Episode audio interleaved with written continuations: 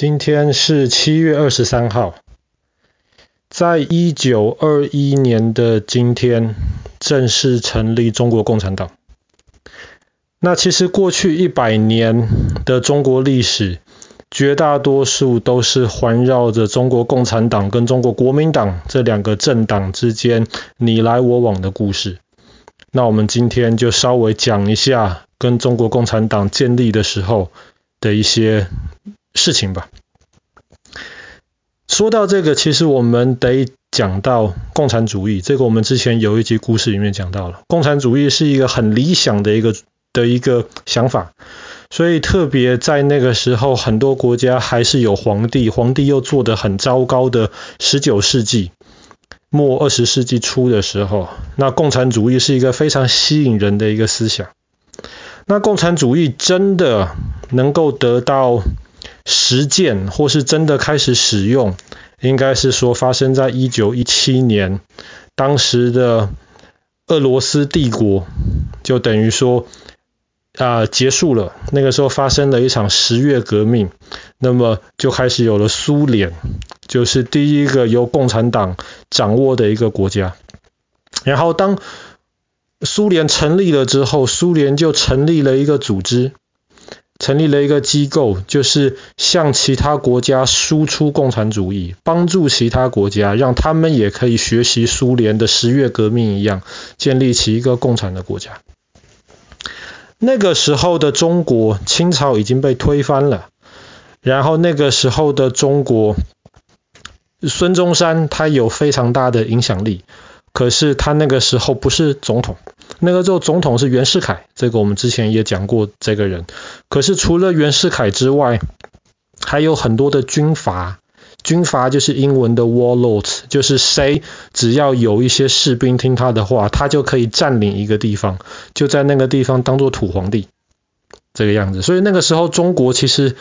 虽然清朝也已经被推翻了，可是还是很乱的。这些军阀常常你打我，我打你。那么你不打我，我不打你的时候，就来欺负老百姓。所以老百姓生活很辛苦。所以那个时候，中国就有一群的知识分子，一些读书的人，他们就被共产主义的这套思想所吸引。再加上一九一七年苏联的十月革命成功了。然后那个时候，苏联也派了一些人到中国来，看看能不能帮助中国也建立一个像共产党这样子的组织。所以就这样子，很多知识分子就开始跟这个苏联派来的这些人联络上。然后那个时候，就发生在一九二一年的今天，一群支持共产思想的一些人，他们就在上海举行一个会议。可是他们开会其实开了没多久，就忽然有一些很可疑的人跑进来。所以这个时候，其中有一个人反应非常快，他那个时候就说：“嗯，不行，我们要赶快换地方再开会，这里可能不安全。那个可疑跑过来的那个人，他可能是一些秘密警察，是要来把我们全部抓起来的。”所以他们这个会开到一半，就从上海搬到了浙江去。而且为了安全，他们不在陆地上面，他们在河上面的一艘船里面开会。所以在那个会议里面，那是中国支持共产主义的这些人第一次开一个大会，就在那场大会里面决定成立了中国共产党。中国共产党是在一九二一年成立的，中国国民党严格上来说是在一九一九年成立的。所以其实比共产党大没有多少，大个两岁而已。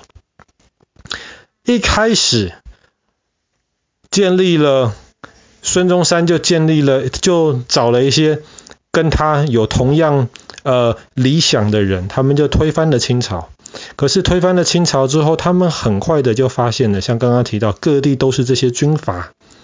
所以孙中山那个时候也非常感兴趣，苏联十月革命是怎么样能够彻底的。把以前的俄罗斯的那些皇帝、那些贵族赶走，怎么样重新建立起一个新的国家？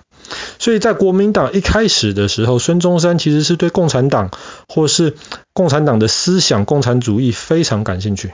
那是在一九一九年，然后一九二一年正式的建立了中国共产党之后，一开始国民党跟共产党就说，不如就这样子吧，我们来合作。我们有一个共同的敌人，这个敌人就是在中国到处有几个士兵就割占一些地方的这些呃军阀，我们来一起合力把这些军阀赶走。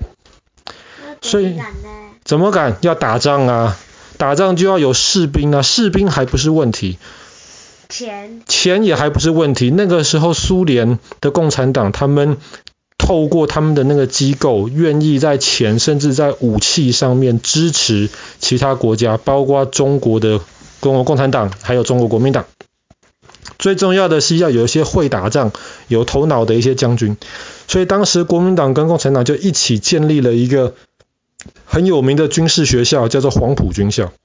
然后在黄埔军校里面，校长就是后来很有名国民党的那个主席蒋中正。可是。黄埔军校里面其实很多老师也是共产党啊。后来黄埔军校的学生有一些是共产党的，有一些是国民党的。可是当时这两个政党他们有同样的敌人、同样的目标，他们就一起合作。这个被称为是国共的第一次合作。第一次合作之后，他们就一起把这些军阀一个一个都赶跑。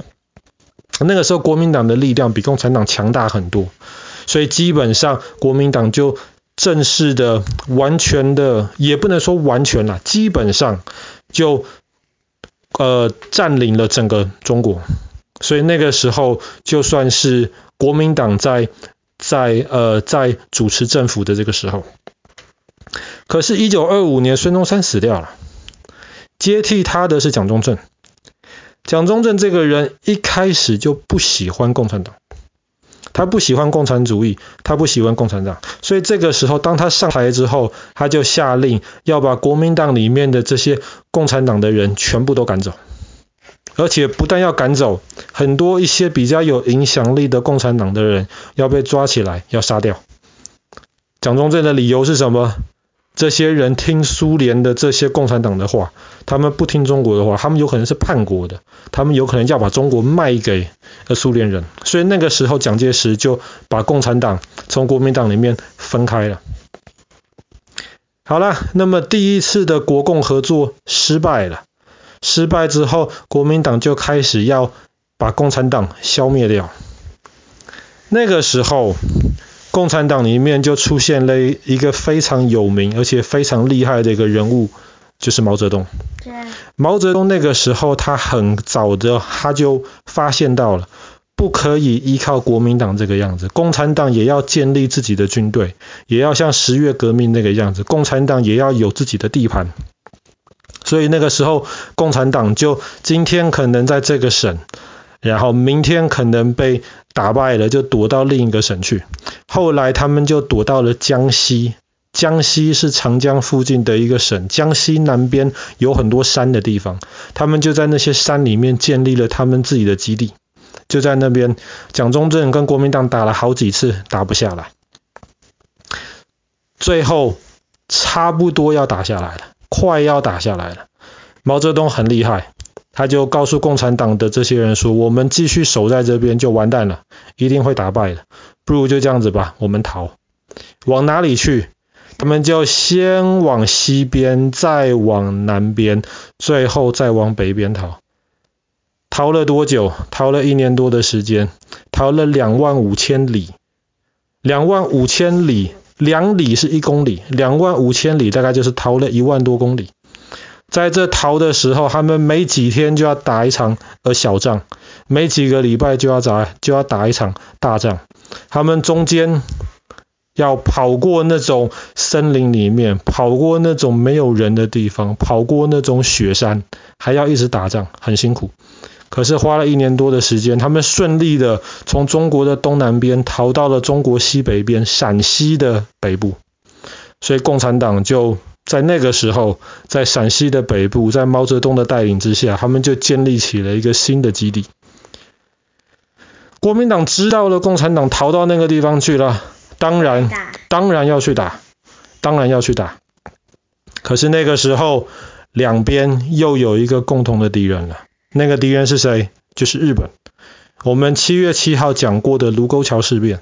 那个时候日本就开始侵略中国了，就把中国给他炸掉。所以共产党马上就宣布，我们先不打了吧，你打我，我打你。可是再怎么说都是中国人，现在日本人来打中国人了，所以两边对两边就联合起来去打日本人，所以这个是第二次国民党跟共产党的合作。好了，接下来的事情我们之前讲过了，然后有机会接下来再补充。中国跟日本的仗打了八年，八年结束了之后，好不容易结束了，国民党跟共产党就坐下来，一方面是庆祝把日本人赶跑了。第二方面呢，那我们现在把日本人赶跑了，那我们之间的关系该怎么办？那个时候国民党的军队多，共产党的军队比八年前更多了，但是比国民党还是少。这个时候，蒋中正跟毛泽东就坐下来，不如就这样子吧，我们现在不打仗了，我们一起组成一个政府，我们把我们手下多的这些不需要的士兵跟这些武器全部都取消掉了。两边两边说是这么说，可是两边其实都不那么做，特别是蒋中正他根本不想那么做啊！我的兵比你多，我的武器比你强，对，正好这个时候我就把你消灭掉。所以第二次合作完没多久，又开始第二次的打仗，这个叫国共内战。可是这一次打仗打打打打打，国民党一开始打得很顺，占领了非常多的城市，所以以为可以把共产党消灭掉了。可是国民党占领的这些城市，其实不是国民党占领，是共产党不要。共产党很早就知道不应该跟国民党争这些城市，共产党就尽量到农村里面去，然后吸引这些老百姓来支持他们。相对于共产党的是，国民党的这些士兵很多跟日本人打了八年，打得累了，不想打了，所以国民党的部队就这样子越打越少，一直打一直输。共产党的部队越打越多，越打越强。所以后来出乎很多人意料之外的，这场国共内战，共产党竟然打赢了。打赢了之后，国民党跟蒋介石就这样子一路退退退退退，最后退到台湾来。那么毛泽东还有共产党在一九四九年就建立起了现在的中华人民共和国。所以，对，蒋介石跟跟国民党基本上就在台湾，但是自从两千年之后，国民党算了，这个我们就先不提了吧。好了，我们今天的故事就讲到这边。严格来说，今天是中国共产党的生日。因为在一九二一年的今天，七月二十三号，正式成立了中国共产党。